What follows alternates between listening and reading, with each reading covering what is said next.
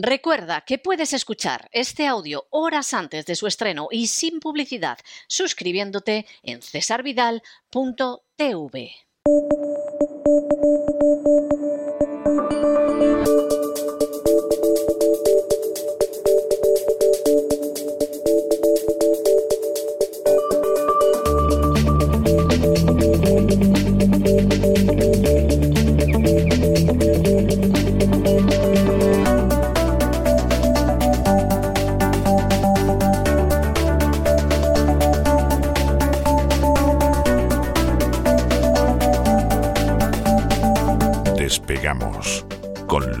Ramírez. Corremos raudos y veloces hacia nuestro avión, atravesamos el umbral, nos tiramos en plancha sobre los asientos, nos abrochamos los cinturones, despegamos y nos vamos elevando por los aires hasta alcanzar nuestra altura y nuestra velocidad de crucero. A mi lado, don Don Lorenzo, por Dios, que parece usted un ex usurero, deje usted de contar ese fajo de rublos que tiene en la mano, pero, pero ¿qué tienen los rublos? En fin, para que los cuente usted con esa fruición. Parece Scrooge. Muy buenas noches. Muy buenas noches, don César. ¿Qué tienen esos rublos que me vuelven loco? ¿No? Diría la, la canción española. Exactamente, cuando te miran muy poquito a poco. Sí. Madre mía, la que ha liado, la que ha liado Vladimir. Estaba yo preparando el programa como cada día y de repente me llega una alerta, esta es una alarma diciendo un portal de estos en inglés, ¿no? De información, un scoop que se llama en el mundo periodístico, ¿no? Una exclusiva. Atención, Vladimir Putin quiere obligar a los países compradores eh, de gas eh, y de petróleo rusos, a los países hostiles, es decir, a los que le han declarado la guerra, la guerra económica, a pagar el gas ruso en rublos. Ahora yo, la verdad es que me he quedado diciendo, bueno, ya esto es lo que faltaba. Es decir, dentro de 24 horas empieza una cumbre eh, de la OTAN, ahora vamos a hablar de ella, en la cual pues todo apunta a que se van a aprobar nuevas sanciones a Rusia y 24 horas antes se adelanta y dice, ah, que estáis diciendo que no me queréis comprar los hidrocarburos. Mirad, me lo vais a seguir comprando y me lo vais a pagar en rublos. Esto es un movimiento, eh, bueno, esto lleva la crisis o la guerra económica, la lleva a un nuevo estadio sin ninguna duda. Pues claro, en el momento en el que el gas haya, y, el petróleo, pero fundamentalmente el gas, ¿no? que es de lo que tiene más dependencia Europa, haya que pagarlo en rublos, eso significa que no se pueden utilizar euros ni dólares. Y si no se pueden utilizar euros y dólares, ¿qué se puede utilizar? Evidentemente, rublos. ¿Y quién tiene los rublos? El Banco Central de Rusia. Efectivamente. Lo cual, dicho sea de paso, y discúlpenos los oyentes la inmodestia de la autocita, es lo que nosotros venimos diciendo desde hace muchísimo tiempo. Sí, es un, es un, no es un plan de ataque al dólar, es un plan de defensa, yo creo, en este caso. Mm, lleva, se lleva mucho tiempo hablando de esta posibilidad. El petrodólar se basa fundamentalmente o basa eh, su, su, capacidad ¿no? Eh, para ser demandado a lo largo del mundo mm, porque se utiliza en las compras de hidrocarburos el euro menos, fundamentalmente el dólar, y entonces, bueno, pues de esta manera lo que hace Putin es romper un poco la baraja. Al obligar a los países europeos a utilizar la moneda rusa en las compras, Moscú lo que está haciendo es forzar la compra de su divisa, esa divisa que se estaba desplomando, que es verdad que se ha estabilizado en los últimos días, sobre todo después de los controles de capitales eh, impuestos por, por el gobierno de Putin, pero al final lo que hace es aumentar el valor de ese rublo, porque quien tiene rublos en sus balances, evidentemente, sobre todo es el Banco Central. Así que revalorizar la moneda le permite mantener cierto control sobre sus finanzas y sobre todo hacer un movimiento que a lo mejor si hubiera esperado un tiempo no podía haber hecho. ¿Por qué? Porque a lo mejor dentro de unos meses o dentro de unas semanas, si logran convencer a Alemania, yo lo veo difícil, pero si logran convencer a Alemania o le dan la orden directamente desde, desde la OTAN, eh, desde Reino Unido o más bien desde Estados Unidos, bueno, entonces tendrán que renunciar a, a, a esas compras, ¿no? De hidrocarburos rusos, pero mientras tanto están obligados a seguir comprando más que nada porque eh, es que la dependencia es absoluta, ¿no? Entonces, claro, ¿los países europeos aceptarán hacer las compras en rublos? Pues a corto y medio plazo, evidentemente. Evidentemente. De hecho, cuando algunos gobiernos han propuesto sumarse al embargo estadounidense sobre el petróleo y gas rusos, decretado por Biden, porque claro, como, Estados Unidos apenas compra petróleo y gas ruso, mm, pues claro, así. ¿eh? Esto es torear desde la barrera, ¿verdad? Alemania fue muy clara dijo, no, señores, necesitamos el hidrocarburo para nuestras industrias y para nuestros hogares. Alemania, que ya no es que vaya camino de la estanflación, es que Alemania ya está en la estanflación. ¿eh? está eh, con unas previsiones económicas de cierre de año, un crecimiento en torno al 2 al 3% y una inflación superior al 5, esta inflación, ¿no? La Unión Europea va a adoptar medidas mañana, seguramente mañana, por orden de Joe Biden, que ya sabe usted, don César, que hay una reunión, un encuentro, en el cual, pues, de urgencia además, una nueva gira de Joe Biden, eh, que en principio va a presentar nuevas sanciones a Rusia y ayudas energéticas, dice la Casa Blanca. No se especifica muy bien esto. Eso, ¿eh? eso, es que le van a vender todavía más energía americana a los europeos a precio de oro y eso se denomina ayudas energéticas. Es que yo con esto de las ayudas me pasa como con las intervenciones humanitarias, que es para decir libéranos, Señor. O sea, de las intervenciones humanitarias, líbranos, Señor, porque en todos los lugares donde han intervenido humanitariamente, el país ha quedado como si hubiera pasado el caballo de Atila. ¿eh? Y aquí las ayudas energéticas, vamos a ver, conociendo cómo se hace esto, seguramente es dar dinero a los europeos que tienen que devolver y para que lo empleen en comprar bienes americanos. algunos ya están pidiendo un plan Marshall. O sea, ya, es que es la definición de eso que está diciendo. Lo llevan, lo llevan claro. O sea, es que, mire, el otro día leía, leía en Twitter a una persona que decía era un hispanoamericano y decía, bueno, considerando la geografía, el gran problema para nosotros no es lo que pasa en Ucrania, sino el Fondo Monetario Internacional. y no le puedo quitar la razón. No, el Fondo Monetario Internacional es más peligroso que una piraña en un bidé. Totalmente. o sea, peligro continuo no le puedo quitar la razón a esta persona. Es decir, me está usted hablando del peligro de Ucrania, que si Rusia, no sé qué, mire usted, para nosotros el gran peligro es el Fondo Monetario Internacional y tiene razón. Y los préstamos americanos son de cuidado, ¿eh? Sí, bueno, como describe muy bien en, el libro eh, Perkins, ¿no? En, el, Historia de un sicario económico, de un economic hitman, se dice en inglés, un libro que hemos recomendado mucho y que el otro día Diego Quevedo, también analista que hemos citado aquí alguna vez, me consta que, lo está leyendo y, se está sorprendiendo. Y dice, ¿cómo no le metí mano a este libro antes?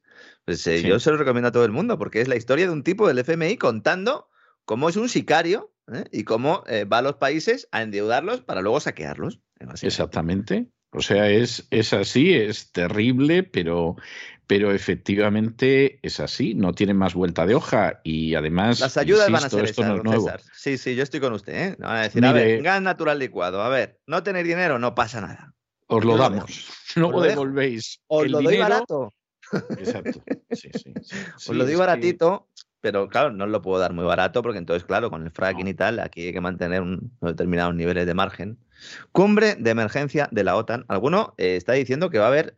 Eh, es que yo, claro, el problema que tiene lo de ir a informaciones alternativas es que en algún momento pueden acertar en, alguna de estas y alguno puede pensar, algunos están esperando que se carguen a Biden en la cumbre de la OTAN mañana. Eh, bueno, últimamente están esperando que se, caigan, eh, se carguen a Biden o que se carguen a Putin.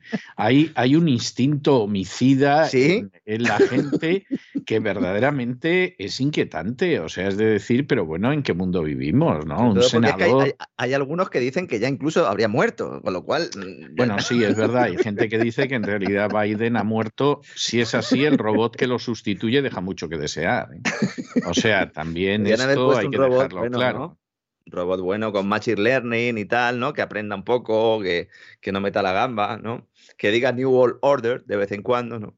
Pues ahí va a estar eh, el Tito Joe, mm, reunión del G7, sesión del Consejo Europeo, todo a la vez, todo a la vez, y 24 horas antes dice Putin, de momento me vais a ir pagando esto en rublos, ¿eh? Que yo no quiero dólares ni quiero euros. Claro, mira, vamos a ver, si vosotros me estáis pagando en euros y en dólares y no me dejáis acceder a mis reservas. Bueno, pues ¿qué ha hecho Putin hasta ahora? Pues ha cogido esos dólares, esos euros que le estaban pagando, porque eso no todavía no se había excluido el sistema SWIFT, es decir, los pagos se seguían haciendo regularmente en el caso de los hidrocarburos y con eso pues ha ido devolviendo deuda, entre otros, eh, gracias a la colaboración de los sospechosos habituales bancos de inversión de Estados Unidos, que alguno decía, bueno, son aliados, es que no se puede hacer esas operaciones si los bancos de inversión de Estados Unidos. Entonces, bueno, que cada uno ya eh, eh, analice, ¿no? Hasta qué punto puede ser aliado de alguien si por necesidad tienes que utilizarlo, ¿no? Otra cosa es que esto se mantenga en el tiempo, ¿no? Según informaba hoy la agencia Bloomberg, Biden trae un paquete de nuevas sanciones nuevas sanciones a Rusia. Ya se está hablando de la, posibilidad de expropiar activos a Gazprom. Directamente ya. ¿Mm? Primero la han hundido en bolsa, ¿no? Dice, bueno, pues ahora directamente te vamos a expropiar. ¿Puede la Unión Europea expulsar realmente a la compañía controlada por el Kremlin y, quitarle los activos al más puro estilo eh, Nicolás Maduro o Hugo Chávez? Exacto, exacto. Claro. Expropiese, sí. Claro. Si lo hacemos nosotros, supongo que está bien, ¿no? Para algunos, porque claro, mm, como Putin eh, tiene una intervención militar allí, está en guerra en Ucrania, pues entonces eso justifica cualquier tipo de expropiación. Cuidado, cuidado, señores. Luego vamos a hablar de España. Está sucediendo un poco aquí también. Estamos aquí con los árboles y no vemos el bosque. Sí. No estamos viendo el bosque. Estamos entrando además a degüello, nos están poniendo eh, eh, diferentes cebos y nosotros estamos yendo ahí detrás. En muchos casos me incluyo, ¿eh? porque es muy difícil, ¿no? Con tanta información hasta que la valoramos un poco y la analizamos, ¿no? Sobre todo, por ejemplo, el tema del Sáhara, que estamos preparando un especial, porque decía yo el otro día que no entendía muy bien lo que había pasado. Ahora sabemos ya lo que ha pasado y lo explicaremos, ¿no? Pero ¿podría la Unión Europea expulsar una compañía controlada por el Kremlin? Directamente, en principio no, es decir, la Comisión Europea no puede tomar una decisión de este tipo, pero lo que van a hacer, fíjese usted que cucos, van a poner en marcha un sistema de certificación obligatoria para todas las instalaciones de almacenaje de gas. Como ahora el objetivo es comprar gas de forma conjunta, por lo menos para garantizar que al principio del, otoño, iba a decir del invierno, no, del otoño, haya suficiente gas disponible para pasar ese, ese, pues ese otoño, ese invierno, ¿no? Pues ahora mismo lo que hay es un proceso de certificación de esas instalaciones de almacenaje. Buena parte de ellas son de Gazprom. Entonces solo van a recibir ese sello los operadores de esas instalaciones que tras un examen minucioso, nos dicen las fuentes comunitarias, demuestran que no son una amenaza potencial para la seguridad del suministro y que no están expuestos a influencias externas. Vamos, esto está hecho para quitarle los activos a Gazprom. O cualquier otra compañía rusa, ¿no? Claro. ¿Es usted una amenaza potencial para la seguridad del suministro? No. Esto como, ¿no? Como la, encuesta esa que, hacen, no sé si siguen haciendo, ¿no? Cuando uno llega a Estados Unidos. ¿No es usted un terrorista? No. ¿Es usted un asesino? No. ¿Qué pasa si Gazprom eh, no pasa esta prueba? Pues entonces la normativa especifica que los operadores sin certificado deberán renunciar a la propiedad o al control de las capacidades de almacenamiento de gas en la Unión Europea, es decir, una expropiación en toda regla. Es más, es que debajo pone, se ejecutará la expropiación con una compensación justa por el valor del activo. Es decir, expropiese, expropiese. ¿Qué importancia tiene esta medida de exigir ¿no? rublos por los hidrocarburos para Rusia, aparte de estabilizar su moneda y de meterle más aún el dedo en el ojo a Estados Unidos y de plantear o de alimentar ese debate sobre el fin del sistema petrodólar.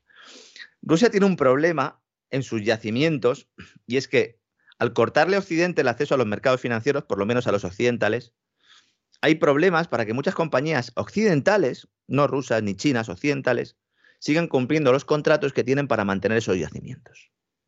El mantenimiento en los hidrocarburos es fundamental. Hemos explicado aquí muchas veces que una de las razones de que siga habiendo tensiones en el precio de los hidrocarburos, sobre todo en los últimos años, como tendencia estructural más que coyuntural, más allá de guerras, más allá de pandemias, más allá de estas cosas, es que al adoptar políticas en las cuales eh, se condena a los hidrocarburos al ostracismo, aunque luego por la puerta de atrás se siga comprando y se siga quemando carbón, etcétera, etcétera. Pero aunque de cara a la opinión pública sería que lo queremos todo muy verde, muy resiliente y muy sostenible, ¿qué hacen las empresas? Pues las empresas eh, van dirigiendo cada vez más inversiones hacia eso que va a tener más apoyo del sector público, esas energías renovables, y se reducen esas inversiones en hidrocarburos. Como consecuencia, pues esos yacimientos, esas plataformas que necesitan un mantenimiento importante, dejan de tener ese mantenimiento y llega un momento en el que tienes destruido tu sistema productivo. Eso es justo lo que le ha pasado a Venezuela. Pero en el caso de Venezuela, no le ha pasado por el cuento verde, sino que le ha pasado por el socialismo, la planificación económica pura y dura, que ha ahuyentado la inversión, aunque los señores de Chevron siguen allí. Me encanta cuando leo... Pero no solo los señores de Chevron. Desde hace décadas que cubren todo el chavismo, el primer socio comercial de Venezuela es Estados Unidos y después las sucesivas democracias. cuando decía aquello de Mr., de Mr. Danger, ¿verdad? ¿Se acuerda usted cuando le decía a Hugo Chávez? Le decía, eh, eh, no te metas conmigo, pagarito, Mr. Danger, eres, eres un burro. ¿Te acuerdas? ¿Se acuerda, don César? Cuando decía. Me eh? acuerdo de aquello. Pues en aquel momento estaba comprando todo el petróleo. Totalmente. Totalmente. Yo, además, cuando oigo por aquí ¿no? a gente diciendo que, claro, es que a Venezuela la sostiene Rusia, por eso aguanta, eh, desde luego no me extraña que algunas dictaduras hayan durado más de 60 años, porque con el desconocimiento tan rampante que tenéis de, de, lo más elemental de la realidad internacional, vamos, lo de La Habana puede durar siglos. O sea, es, es, es algo de verdad eh, tremendo, es algo verdaderamente tremendo. Y el problema es que además muchos exiliados venezolanos, salvo los que se molestan en informarse, claro está, pues han comprado también esa mercancía y entonces dices, pero, pero vamos a ver, si, si usted quiere acabar con eso, a por lo que tiene que ir es a por las multinacionales, empezando por las americanas que son las que están manteniendo con su dinero la dictadura en Venezuela, infeliz. O sea, pero, pero, pero vamos a ver, infórmate un poco, hijo mío. ¿eh? Y, esta es la triste realidad, es verdad. O sea, eh, hace veintitantos años que el socio privilegiado primero comercial de Venezuela es Estados Unidos, no es Rusia ni es China. Vamos, Rusia con que le pagaran la deuda que tienen se daban con un canto en los dientes. Es que los chinos y los rusos lo que tienen a esa gente allí sobre el terreno, pero para asegurarse de que Maduro pague, de que vaya pagando. Exactamente, exactamente. de que vaya pagando lo que debe. Que además, eh, dicho sea de paso, a los chinos sí que les va pagando en tiempo. ¿Eh? A los rusos no tanto. ¿eh? A los rusos no tanto, con lo cual los rusos contentos no están. ¿eh? O sea, luego sí, te puede salir Maduro y decir que apoya a Rusia y todo. Sí, uh -huh. ya. Pero a ti quien te mantiene en la poltrona, en primer lugar, son los Estados Unidos y luego Gran Bretaña, el Canadá, Alemania, Francia, hasta creo que hay alguna mina española. ¿eh? O sea, esa, esa es la realidad y lo demás son milongas. Así es, así es. ¿no? Bueno, entonces, el petróleo y el gas representa para Rusia alrededor del 40% de sus ingresos presupuestarios, ¿vale? Para que se haga un poco mmm, la gente idea, ¿no? De hasta dónde llega esto. Claro, muchos pensarán, bueno, pues es solo cuestión de tiempo, que entonces la Unión Europea corte, corte el grifo, pero y haga una huelga de demanda y diga, ya no te compro más. Precisamente a eso viene mañana, mañana Biden, porque nos dice la Casa Blanca que va a plantear un plan destinado a mejorar la seguridad energética europea y reducir la dependencia de Europa del gas ruso. Es decir, lo que decía usted, a vendernos el gas natural licuado sí, norteamericano. Lo van a vender más caro, hechos. Más caro, además. Me río, vamos a ver, me sí, río sí. por no llorar, porque esto, esto es muy desvergonzado. Claro, en medio de toda esta historia, ¿con quién no se reúne Biden nunca? Con Pedro Sánchez. No, no. Y uno diría, pero hombre, por Dios, si no se puede poner más de felpudo, vamos, si es que, uh -huh. es que, es que lo de Pedro Sánchez no puede ser más servil. Sí, pero no se fían. No, no, no se, fían. porque España es un aliado muy inseguro y da bandazos y va en una dirección y va en la otra. Y entonces, aunque es verdad que Pedro Sánchez ya es que no le puede ofrecer más, pues, pues realmente no se fían de él. Eso explica en buena parte los movimientos que está haciendo el gobierno de cesiones a terceros países. Efectivamente. Para estar bajo el paraguas otanista. Es más, es que el sueño de Pedro Sánchez, agárrense a la silla, es ser secretario general de la OTAN. Secretario general de la OTAN. Bueno, vamos a ver, para ser sinceros, ¿eh? por, por matizar un poco lo que acaba usted de decir. En previsión de un gobierno de concentración nacional en España, que ya cabe de liquidar España, ¿eh? y que estaría formado por el Partido Socialista y el Partido Popular, uh -huh. hay quien le ha ofrecido a Pedro Sánchez que te ofrecemos un trabajo en virtud del cual te lo vas a pasar en, en Europa de madre, uh -huh. vas a cobrar mucho y, y, no nos creas problemas para crear ese gobierno ya totalmente títere. Y entre las cosas que podría ser, a Pedro Sánchez le gustaría ser secretario general para ser como Solana. Pero, ya, pero se podrá imaginar qué eh, hábiles son los que se lo han planteado, sí. porque decirle esto a Sánchez Sánchez es, se quiere a sí mismo. Sánchez es un tipo que duerme en la cama con un espejo. Bueno, eh, que con quien duerme en la cama tiene aspecto masculino, no se lo niego. Que sea un espejo ya, en fin, tengo mis dudas. Pero, pero el punto al que voy, vamos a ver. Solana era un pacifista en su juventud. Sí, OTAN no, de entrada. Decía. Estaba en el OTAN no ya cuando era una persona más madura. Ya Y tenía acabó barba, siendo- ya bien. bien. Exactamente. Y acabó siendo el carnicero de Belgrado. Eso o sea, que Pedro Sánchez esto se pone a pensarlo y dice, espejito, espejito, ¿quién es más guapo que yo? Es decir, si lo pudo ser Solana, ¿por qué no lo voy a poder ser yo? Y al menos en teoría es así. Ahora, posibilidades. Lo que le han dicho es, lo que le han dicho es, ojo, que el cargo queda libre en septiembre de este año. Ahora mismo está el noruego, un noruego James Stoltenberg. Sí, este ya al que le han prometido que va, a hombre, claro, porque le han prometido que va a dirigir el Norges, Eh, bueno, el Banco Central Noruego, sí, directamente. que es ¿no? uno de los grandes fondos de inversión junto a Vanguard y BlackRock y todo. Y claro, así ha ido, ha ido rebuznando de la manera más militarista desde hace tiempo porque le espera el Norges. O sea, si es que esta gente Y si no en llega esto, morales es indecente. y si no llega esto, entonces ya le han dicho a Sánchez que en un momento dado el Consejo Europeo, que sería otra posibilidad, aunque el Consejo Europeo, pues al lado de lo de la Secretaría General de la OTAN es un tema menor, ¿no? Pero esto nos puede ayudar a entender algunas cosas que están pasando, ¿no? Mientras tanto, el petróleo ruso sigue fluyendo hacia Europa. Muchos comerciantes están evitando los cargamentos, esto lo hemos comen- comentado en alguna ocasión, no porque ellos no quieran comprar, porque se traguen toda la, propaganda que salen, entre ellos la, la propaganda de Save the Children. Save the Children es una ONG eh, que, bueno, pues eh, por lo menos en España, he hecho un pequeño estudio de campo para comprobar si esto era así o solo me pasaba a mí. En los vídeos de YouTube, prácticamente, pues en, en prácticamente todos, en los, últimos, en los últimos días, cuando uno pincha para ver cualquier vídeo, pues sale una publicidad primero, ¿no? Y esa publicidad es de los señores de Save the Children, a los cuales hice yo una pregunta pública hace dos días, que evidentemente no han contestado, para que me indiquen, por favor, a cuánto asciende la campaña de publicidad de toda la pasta que se están llevando y que luego, en teoría, será para, para los niños de Ucrania, ¿no? Alguno de nuestros oyentes me preguntaba, bueno, ¿y por qué no hacéis un programa de ONGs? Y digo, si es que ya lo hemos hecho, en cesavidal.tv. Hemos hecho ya un programa de ONGs dedicado a la agenda globalista, seguramente haremos alguno más. Es decir, que aquí hay mucha hipocresía, ¿no? Pero ¿qué sucede? Que hay algunos bancos que no financian los envíos de materias primas, ¿no? Tras la invasión, sobre todo suministro de eh, inputs para la industria, etcétera, etcétera, ¿no? Y eso hace que el petróleo ruso se venda con descuento. Hemos estado diciendo que era alrededor de un 20%, tengo datos actualizados. Ahora mismo el crudo ruso de referencia, el de los Urales, se vende a unos 85 dólares el barril y el Brent, el que es la referencia internacional, la referencia europea, está en unos 115 dólares. Esto indicaría que no hay suficientes compradores, al menos occidentales, o que directamente, pues, eh, para poder sacar todo ese crudo, tienes que rebajar el precio. Si esta tendencia continuara, incluso en ausencia de sanciones directas sobre las exportaciones de petróleo, los tanques de petróleo rusos irían poco a poco llenándose a una velocidad mayor de la que están vaciando, ¿no? Y entonces no habría un lugar de almacenaje. Esto es lo que nos estaban diciendo las consultoras occidentales esta mañana en el Wall Street Journal.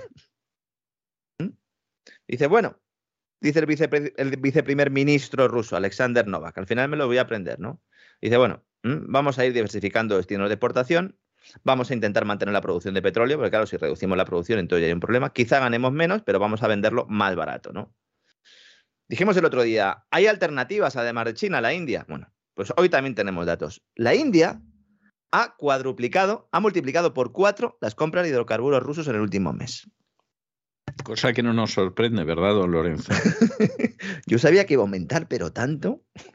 No, porque en previsión de lo que pueda suceder, Claro. la India se está frotando las manos. y el Además, precio, y por el precio, es que el precio es muy y atractivo. por el precio, el precio es buenísimo.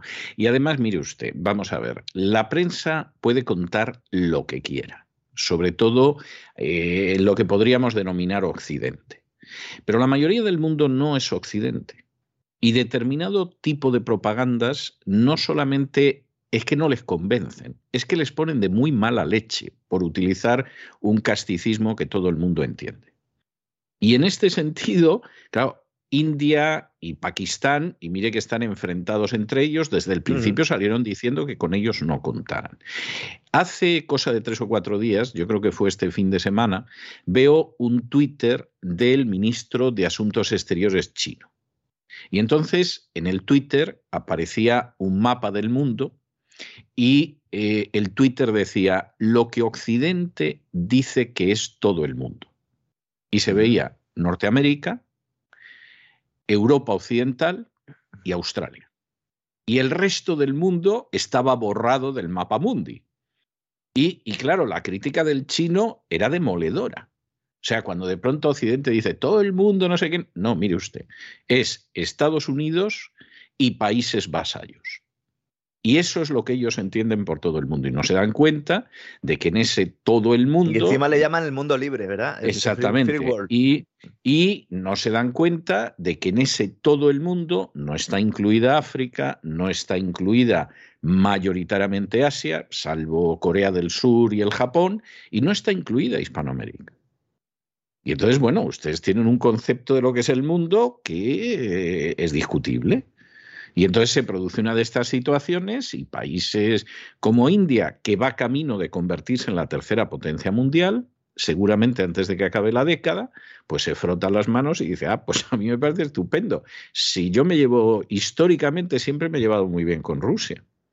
y es verdad. Le ha faltado tiempo a la secretaria de prensa de la Casa Blanca, Jan Psaki, eh, la pelirroja, lo digo así porque al final la gente pues la Tiene un cierto atractivo, ¿eh? O sea, a lo mejor es porque a mí las pelirrojas no me suelen dejar indiferente, pero yo le encuentro un cierto atractivo. Lo que pasa es que luego es más mala que mm. un pincho, pero. Sin volumen, sin volumen en la tele, mejor. si usted la quiere ver, la puede ver y luego lee, lo que ella ha dicho. Exacto, ahí, es, muchísimo mejor. no, es, llega, no es una campana extractora como nuestra ministra de Hacienda, pero digamos que digamos que eh, el señor no le ha dado el don de la palabra, y eso que es secretaria de prensa de la Casa Blanca. no, es que se puede llegar otros méritos. Tiene otros méritos y claro, la han colocado ahí porque era para colocarla y promocionarla, pero la verdad es que no lo hace bien. Pues ha salido ahí y ha dicho. pero no lo hace ha dicho la señora Saki, dice. Además, públicamente dice: India está del lado equivocado de la historia, ¿eh? si compra petróleo ruso. Seguro, seguro. Vamos a ver. Eh, yo que guardo entre mis, mis recuerdos más hermosos y más sugestivos los viajes que he hecho por la India, que es un país, ese es el país de las mil y una noches, la India. ¿eh?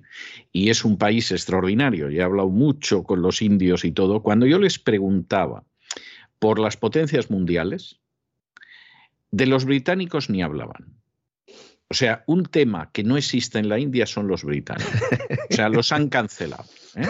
O sea, salvo, salvo eh, cuando de pronto a lo mejor ves dentro de esas especies de monos que pululan dentro de las ciudades y te piden comida con la mano extendida y todo lo demás, y, y, esos monos de cara roja de pronto te dicen, es como llamábamos a los ingleses, o sea, los monos de cara roja, salvo, salvo en algún detallito de estos, los ingleses no han existido. No, guardan buen recuerdo. No han existido. Cuando tú les preguntas por Estados Unidos, de manera muy fría y cortés te dicen, bueno, es un país poderoso que inventa cosas interesantes. Ojo, la definición de los Estados Unidos. La visión... Bueno, eh, esa es la definición que tenían, o la visión que tenían muchos estadounidenses de China. Claro, sí. Entonces, pues es un país poderoso, no cabe duda, te lo dicen diciendo por desgracia, e inventan cosas interesantes, ahí se acaba. Cuando tú les preguntas por Rusia, inmediatamente te dicen son nuestros amigos. Y empiezan a decirte, nos ayudaron en tal época, nos ayudaron en tal otra. Cuando estábamos en determinada situación, en la Revolución Verde, en un intento de desarrollo, los que siempre nos ayudaron fueron los rusos. Es verdad que te encuentras muchos indios que hablan inglés, porque en realidad eh, con la cantidad de lenguas que hay en la India, la única manera de entenderse es continuar con el inglés aprendido.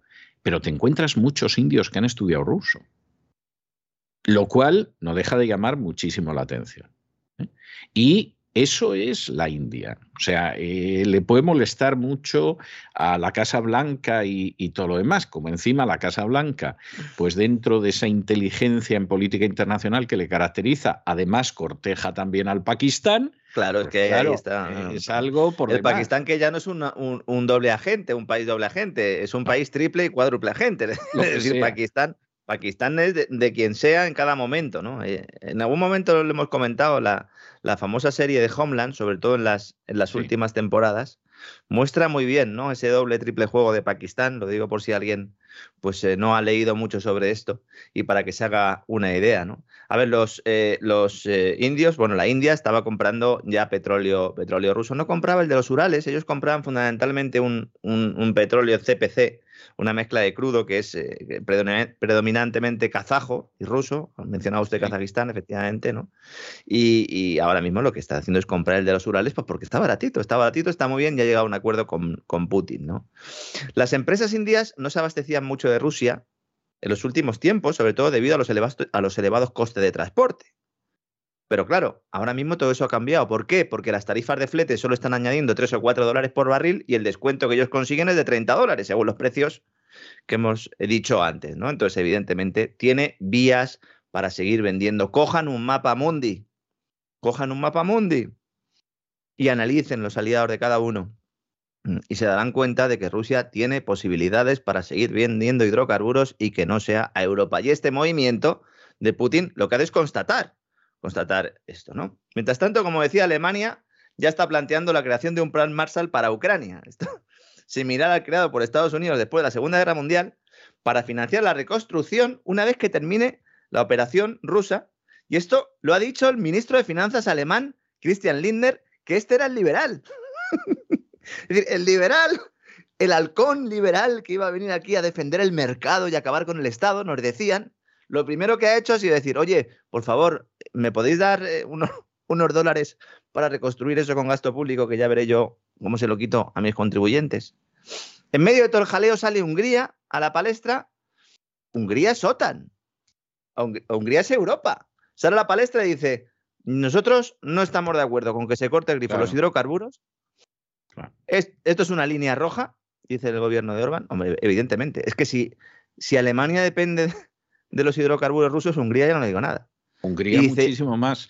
Y además en Hungría no se fían un pelo ni de Soros, que ayudó al golpe de Estado en Ucrania en 2014, ni de Borrell, ni de otra gente parecida. O sea, no se fían nada y tienen toda la razón del mundo de no fiarse.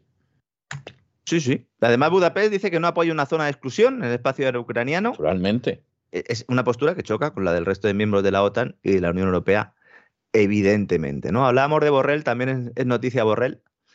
Eh, menudo pájaro, pájaro Borrell. ¿eh? Últimamente se ha venido arriba con la guerra de Ucrania. Sí. Ministro fake de Exteriores de Europa ha visto como el Tribunal Supremo hoy ha rechazado un recurso de casación interpuesto por la Comisión Nacional de Mercado de Valores. Pretendían mantener la confidencialidad de un expediente del cual ya hemos hablado aquí en alguna ocasión, que imponía una multa a Borrell ¿verdad? Una multa de 30.000 euros por uso de información privilegiada cuando era ministro de Asuntos Exteriores, Unión Europea y Cooperación. Eh, siendo ministro, usó información privilegiada de Abengoa. Un ciudadano presentó una solicitud de acceso a la información, iba a la CNMV, para tener acceso al expediente sancionador. Y la CNMV se opuso. ¿Por qué? Pues porque no quería que se supiera la verdad, sobre todo los detalles, porque son bastante escabrosos. ¿Y cuáles eran? Mientras Borrell estaba en Vietnam, en Vietnam. ¿eh? Desconozco el motivo del viaje. Eh, espero que llevara varias mudas. El entonces presidente de Abengoa, José Domínguez Abascal, 24 de noviembre de 2015, le llama por teléfono y le avisa de que la empresa iba a declarar preconcurso de acreedores al día siguiente. 12 minutos tarda Borrell en vender sus acciones. 12 minutos evita la pérdida patrimonial derivada de la caída que el día después se produjo en la cotización de las acciones. Esto es lo que no quiere la CNMV que se sepa, pero nosotros lo sabemos porque somos periodistas y ese es nuestro trabajo. 12 minutos. ¿Mm? De hecho, las acciones no eran ni suyas, eran de su exmujer. Eso dice él, y que él administraba la cartera de valores. Habría que ver también si esto es así realmente o no. Estaría bien lo de yo lo administro. Eso tiene, tiene música de zarzuela.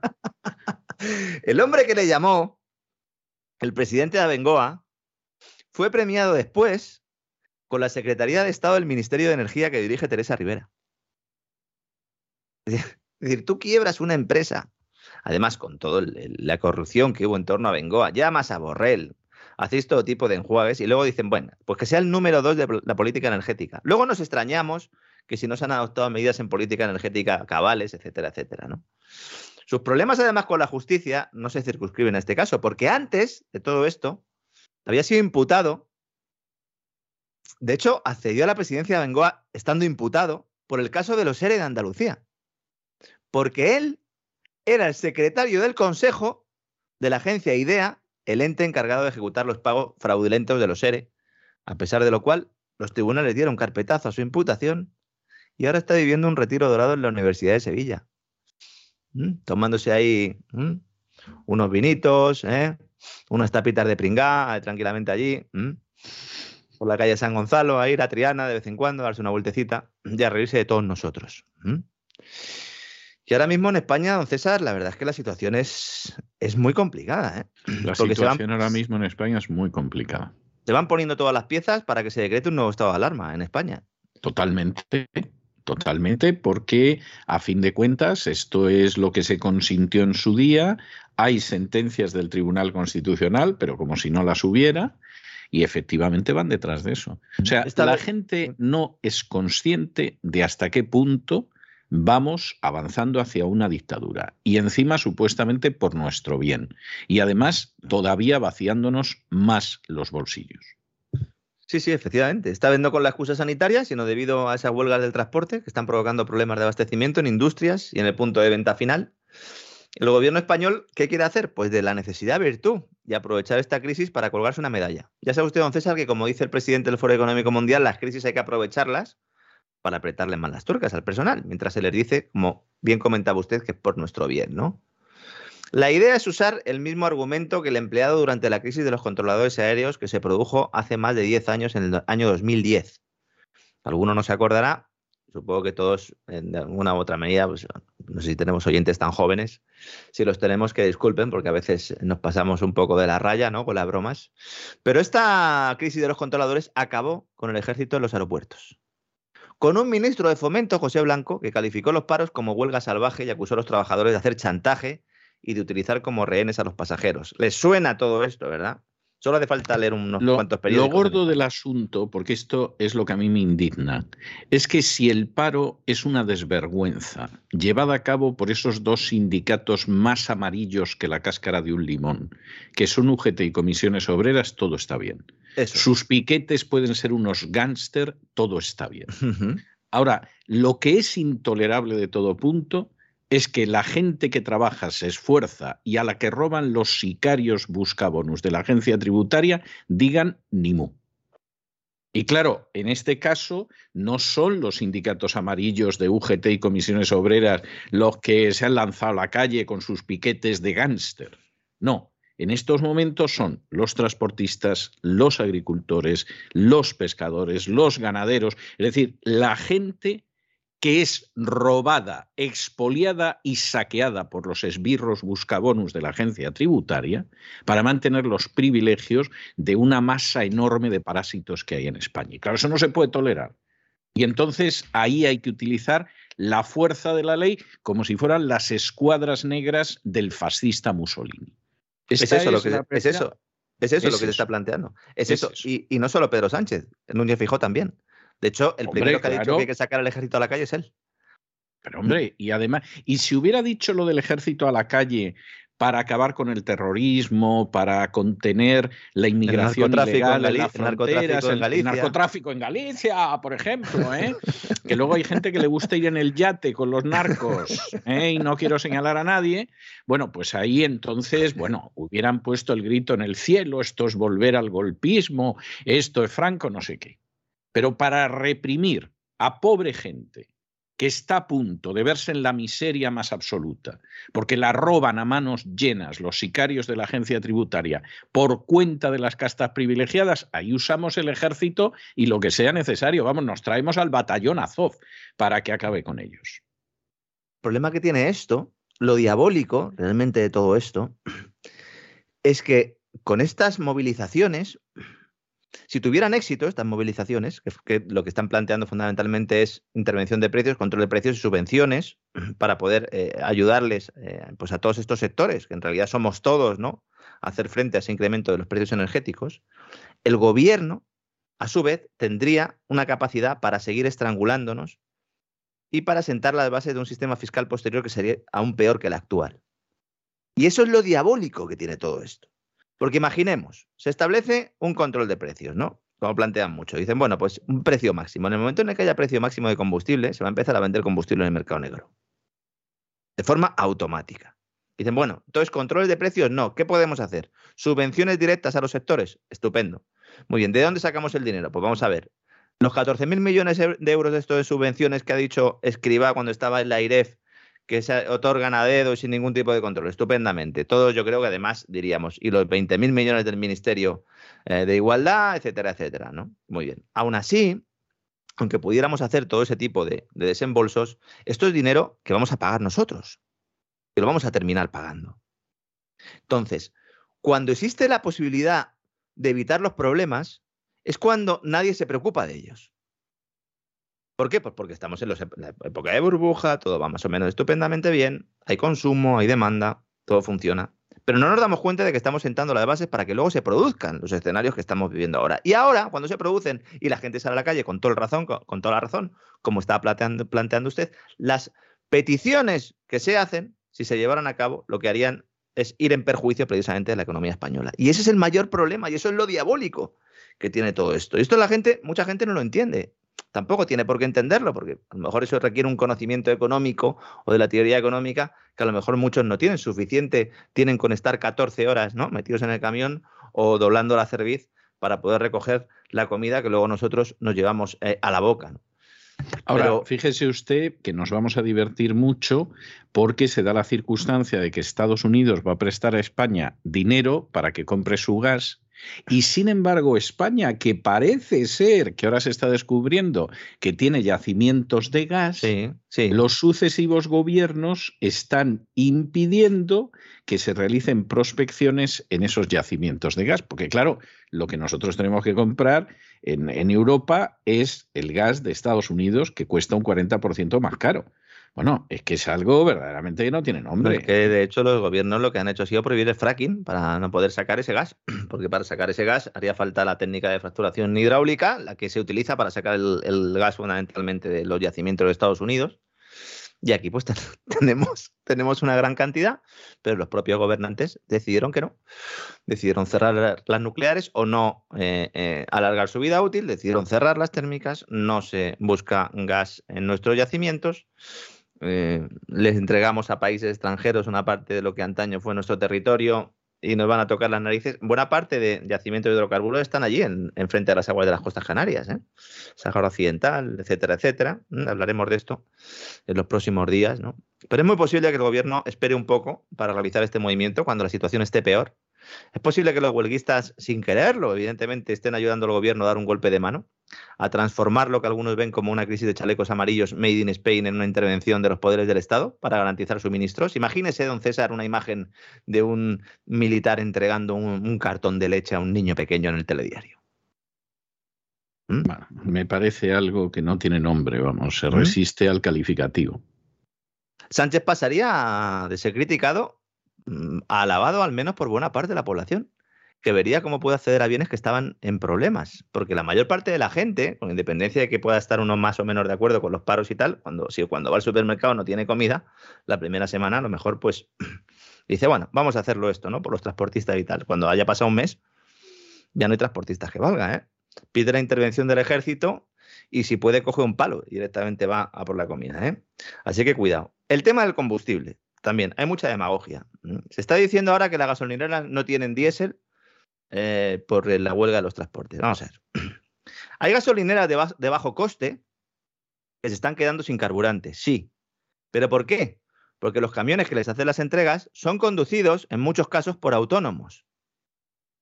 Y estos autónomos, buena parte de ellos, aunque no quieran hacer huelga, la tienen que hacer. Por esos piquetes que imponen los huelguistas. Entonces, claro, cuidado, porque estos autónomos son los primeros que van a desaparecer. En este nuevo escenario de crisis energética, de crisis global, de crisis monetaria, el objetivo es acabar con los autónomos y con las pequeñas y medianas empresas. Naturalmente, pero hombre, ¿quién lo puede dudar? O sea, a toda esa gente la vamos a fumigar. Entonces, una vez que empiecen a quebrar empresas de transporte, veremos cómo hay fondos que las compran baratas. Naturalmente, pero ¿quién lo puede dudar también? Si es que, es que, vamos a ver, don Lorenzo, yo comprendo que la gente que carece de información, pues efectivamente esto no se percate. Quiere salvar su camión o sus dos camiones y va a hacer lo que sea y se lanza a la calle y los que no tienen ni siquiera un camión, esto ni lo piensan. Bien, yo solo entiendo. Pero igual que nosotros lo vemos, Eso lo ven también los que están en el poder, unos y otros. Y lo que sucede, pues es que en última instancia están en la historia. Es decir, saben perfectamente lo que va a pasar, saben lo que se pretende y están colaborando con ello. Y el que eso implique el sufrimiento de millones de conciudadanos les importa un pimiento, pero verdaderamente un pimiento. Les preocupa cuando les puede pasar factura electoral, pero lo, promueven y se felicitan de ello cuando es todo lo contrario. ¿Por qué el gobierno está ofreciendo una ayuda solo de 4 céntimos por litro a los transportistas? Si es que, mire, teniendo en cuenta los antecedentes del gobierno, que les hubiera mentido directamente, ¿no? Que les hubiera ofrecido más, que hubiera sacado dinero debajo de las piedras, es decir, podría haber hecho un movimiento de este tipo. Yo tengo la sensación, y esto es una sensación particular, de que el gobierno está estirando la cuerda. Y el gobierno va a esperar un poco para realizar este movimiento. Para decretar el estado de alarma necesita que se produzca una alteración grave de la normalidad consistente en una situación de desabastecimiento de productos de primera necesidad. Eso es lo que establece la normativa, ¿no? Claro. Y si nos fijamos en el enfoque que le están dando a esta crisis los principales medios de comunicación, podemos darnos cuenta de que la batalla de la opinión pública ya ha comenzado. ya no se habla de parón de transporte. No, dice problemas de abastecimiento en supermercados. No hay gasolina. Cierra Danone. Ayer lo decíamos, ¿verdad? Cuando nos despedíamos, ¿no? Cierra Danone. Bueno, pues muy bien, que cierre. Que cierre. La verdad es que para tomar esos productos, pues no sé. Hay gente que toma yogures, otros fuman. Sí, y luego, por supuesto, para terminarlo de arreglar, que quede de manifiesto que la culpa la tiene Putin. Ah, bueno, sí, sí, eso por descontado. Eh, eh, intervienes en el Congreso y además eh, dices que todo esto la culpa la tiene Putin. Y hablas de tormenta perfecta, que es de lo que está hablando ahora el señor Sánchez. Tormenta perfecta para él, que no se esperaba tener este contexto, como bien explicaba usted también ayer, ¿no? Y él esperaba un fin de legislatura un poco más tranquilo, ¿no? Porque todo esto se produce en un contexto de qué? Pues de subida de precios de la energía, que el gobierno quiere detener como sea, interviniendo, pero de momento no tiene la aprobación de Bruselas. Entonces, aunque desde Moncloa se dice que lo del estado de alarma directamente no lo contemplan, esto no es cierto, es decir, está sobre la mesa y esto le permitiría pasarse las leyes por el arco del triunfo, delimitar un ámbito temporal y territorial concreto de una intervención que, insisto, puede dar réditos electorales. Por el momento no hay ningún pronunciamiento oficial sobre esto. Pero claro, el gobierno puede aplicarlo de forma inmediata tras una reunión extraordinaria. En el estado de excepción o de sitio, no, ahí necesitas la intervención del Congreso. En este caso, ya nos lo hemos aprendido, ¿verdad? Con el tema de la pandemia, directamente decretas el estado de alarma y ya está, ¿no? Hay mucha gente que está diciendo, pero ¿cómo nos van a encerrar? Si es que lo del estado de alarma no es para encerrarnos, señores, que tenemos en la mente todo lo del COVID, que nos ha hecho mucho daño. El estado de alarma sería para intervenir directamente, para intervenir, aunque fuera militarmente. Y luego retirar esa intervención, pero dar un golpe de mano, poner al, ejército en la calle, a la policía, como decía también eh, el señor Feijó, que ya han demostrado, ¿no? En todo el tema covidiano, que también son bastante obedientes, ¿no? Y que son un elemento más, ¿no? De ese, iba a decir de ese Estado, pues no, de ese, de ese gobierno de turno, ¿no? Porque ahora mismo, cuando gobierno y Estado es lo mismo, pues tenemos un Estado totalitario, ¿no? Y mientras Sánchez se reúne con la plana mayor de las compañías energéticas para pedirles ayuda. No para el pueblo español, sino para él mismo. No, no, no, no. Porque ve como su aspiración de seguir la presidencia ahora corre riesgo. Es la primera vez que ve él que corre riesgo esto. ¿Qué va a pasar? Tenemos un Consejo Europeo que cierra esta semana, jueves y viernes, lo hemos dicho antes. Nos dicen en Moncloa que va a ser a cara de perro. Mm, a cara de perro no sé, pero desde luego lo que se juega a España es mucho porque van a intentar como sea que Alemania ceda para desligar el precio del gas o para que alguien ponga pasta ahí para, para compensar a las centrales de ciclo combinado si interviene el precio del gas. ¿no? La verdad es que yo creo que va a esperar el gobierno por lo menos eh, un par de días. El gobierno anunció que el 29 de marzo iba a aprobar su plan de choque. Hay mucha gente que dice, pero ¿cómo puede ser que anuncies una bajada de los impuestos a la gasolina, a los combustibles, que anuncies un plan de choque para detener el impacto de los precios de la energía en los hogares, en las industrias, y lo aplaces al 29 de marzo. ¿Por qué no lo apruebas ya? Pues la explicación es muy sencilla. Porque hasta que no se produzca el Consejo Europeo, Sánchez no puede aprobar nada. Porque España es un país intervenido. Totalmente. Y, y, y, y lo que le puede venir. Hay gente que dice, no, bueno, ¿y por qué lo ha hecho? Porque está intervenido. Y mientras tanto, para explicarle todo esto al personal, Pedro Sánchez y su secretaria, su secretaria en materia de energía, su secretaria porque es la que toma notas y hace las llamadas, no hace nada más, que se llama Teresa Rivera, vicepresidenta tercera del gobierno, nunca una vicepresidenta tercera tuvo menos competencias que ella ahora mismo, levantan el teléfono y llaman a Sánchez Galán de Iberdrola, a José Bogas de Endesa, a Josi Johnny Mat de Repsol y a Reinés de Naturgy y también a los entrecanales y a los de EDP para explicarles su plan. ¿Cuál es el plan? Ayúdanos. Ayúdennos. Échennos una mano. Tendréis vuestro premio en el futuro. Necesitamos que nos ayudéis. Y entonces dice Iberdrola, dice Sánchez Galán, dice, muy bien, yo lo que quiero es que se limite el precio del gas, pero manteniéndolo en el sistema de fijación marginalista. ¿Por qué? Porque se están forrando vendiendo energía eólica, energía fotovoltaica y energía hidroeléctrica, la del agua, las renovables, se están forrando gracias a que el crecimiento del precio del gas les garantiza una rentabilidad extraordinaria. Porque como es la última tecnología la que entra en el sistema, entonces se están forrando literalmente. Entonces, las ganancias que no tienen las tecnologías de generación eléctrica, que no tienen que pagar derecho de CO2 ni usan gas y que se benefician al cobrar en el mercado el mismo precio que la fuente de generación más cara, es lo que se denomina los beneficios caídos del cielo. El otro día lo comentaba, me preguntó algún, algún oyente, pero ¿he oído bien? Sí, ha oído usted bien. La hidroeléctrica, el agua, la energía generada con saltos de agua, el pasado año fue la que marcó el precio de mercado, el mercado mayorista más alto en el 66% de las horas más caras. ¿Por qué? Porque son muy cucos. Porque en cuanto empieza a subir el precio, ellos no meten la hidroeléctrica en el sistema y cuando ya han entrado todas las fuentes de energía, entra el gas y ya cuando va a casar oferta y demanda, entonces meten, meten el agua. Y es la que marca el precio de mercado más alto. Sin embargo, las gasistas y las petroleras lo que dicen, no, no, no, saque usted el gas del mercado mayorista, Así no elevamos el precio del resto de fuentes de generación y al mismo tiempo me baja usted los impuestos. Yo soy más partidario de esta vía, puestos a intervenir. ¿Mm? Claro, esto no le gusta nada a quién, pues a Iberdrola y a Endesa, fundamentalmente, ¿no? Entonces, sea con el beneplácito de las energéticas y de Bruselas, lo cierto es que el gobierno quiere intervenir el importe del gas y en ello está para poder hacerlo y anunciarlo el día 29 de marzo.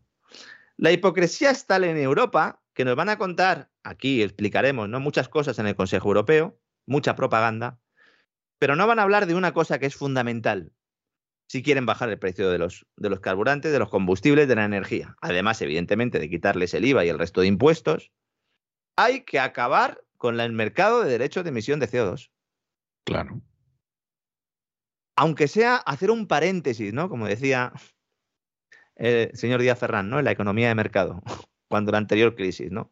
Luego al final le empapelaron por todas las fechorías que, de Marsans, etcétera, etcétera, ¿no? Pero el presidente de la patronal española pedía hacer un paréntesis en la economía de mercado. Bueno, pues yo en este sentido creo que sería adecuado que se haga un paréntesis. Yo soy partidario de eliminarlo, pero como la Unión Europea no querría, oiga, se acabó el tema. No se penalizan las energías por emisión de CO2.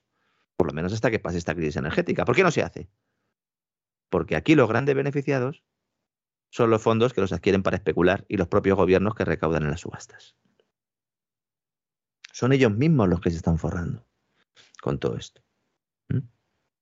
Volviendo al posible estado de alarma por la crisis energética. La verdadera razón de todo esto ya era grave antes de la guerra de Ucrania, ahora tiene un mayor impacto. Y entonces tenemos una posible militarización del transporte con el visto bueno de Feijóo que es el mejor aliado de Sánchez en estos momentos.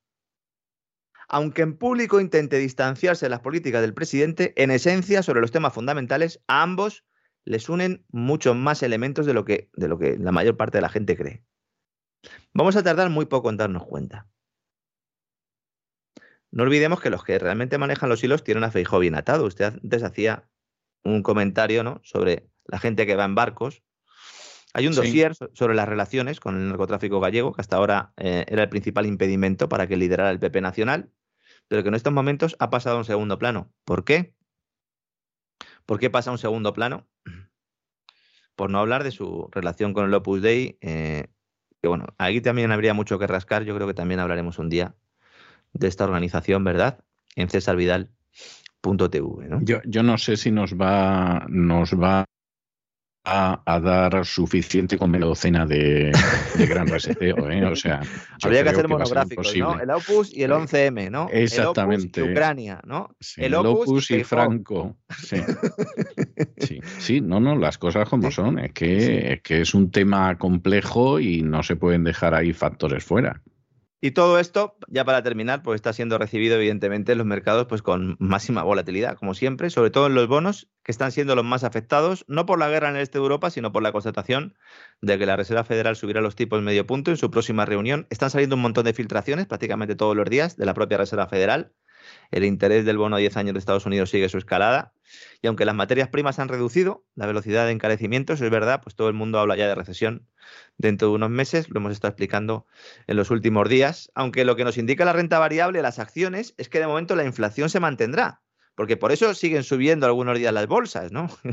De alguna manera hay confianza en que esa inflación se va a mantener, lo cual provoca que muchos esperen que las grandes correcciones se aplacen unas semanas o meses. Siempre ponemos el ejemplo del último euro que se lo lleve otro o el último euro que se lo lleve un catalán, como decía su amigo, mío, sí. don César. Pero es que estamos justo en ese momento. Cuidado porque Goldman Sachs y otros sospechosos habituales están diciendo o están recomendando a los inversores que deben asumir un poquito de más riesgo, que se enfrentan a una década perdida, dicen ellos, ¿eh? Eh, si solo asumen riesgos moderados. Cuidado, que ahora mismo hay muchísimas trampas, como explicamos aquí todos los días. Hay demasiados elementos en juego y es imposible que los tengamos todos en cuenta ni siquiera los propios gestores los, los pueden tener. Así que, como siempre digo, con las inversiones, los experimentos con gaseosa. ¿no? Mucha gente sigue insistiendo, ¿cómo nos podemos proteger de todo esto? Miren, hay en buena medida muchas cosas de las que no nos podemos proteger. Que van a pasar porque se han sentado las bases para que pasen. Pero pensemos también que en otros momentos de la historia también ha habido guerras, también ha habido agenda globalista, también ha habido corporativismo, a lo mejor no iban a la velocidad a la que están yendo ahora, pero estábamos en unas situaciones similares. Así que vamos a intentar, dentro de lo que cabe, no ser catastrofistas, porque iremos pasando por unos Y que no cunda el pánico. Claro, es que, la historia no se acaba mañana. La historia no. se acaba mañana. Se corre siempre el riesgo, ¿no? De pensar uno que está siempre en el momento, ¿no? Clave de la historia. Estamos en un momento importante, evidentemente, un momento de cambios. Teniendo todo esto en cuenta, vayamos tomando nuestras decisiones, sobre todo de cara en el medio, en el largo plazo, para que bueno, pues, eh, podamos eh, eh, tener los menos sustos posibles y sobre todo pues, proteger nuestra, nuestra, nuestra vida y ya no solo nuestro nivel económico, sino también pues un poco nuestras relaciones sociales, ¿no? que en, esto, en este contexto yo creo que es, se ven incluso mucho más perjudicadas, ¿verdad?, que incluso la, la propia economía, don César. Así es, así es, don Lorenzo. Sabias y sensatas palabras como cabía esperar de usted. lo digo sin ninguna ironía, usted sabe que lo digo totalmente en serio. Es, es que es verdad, es que es así.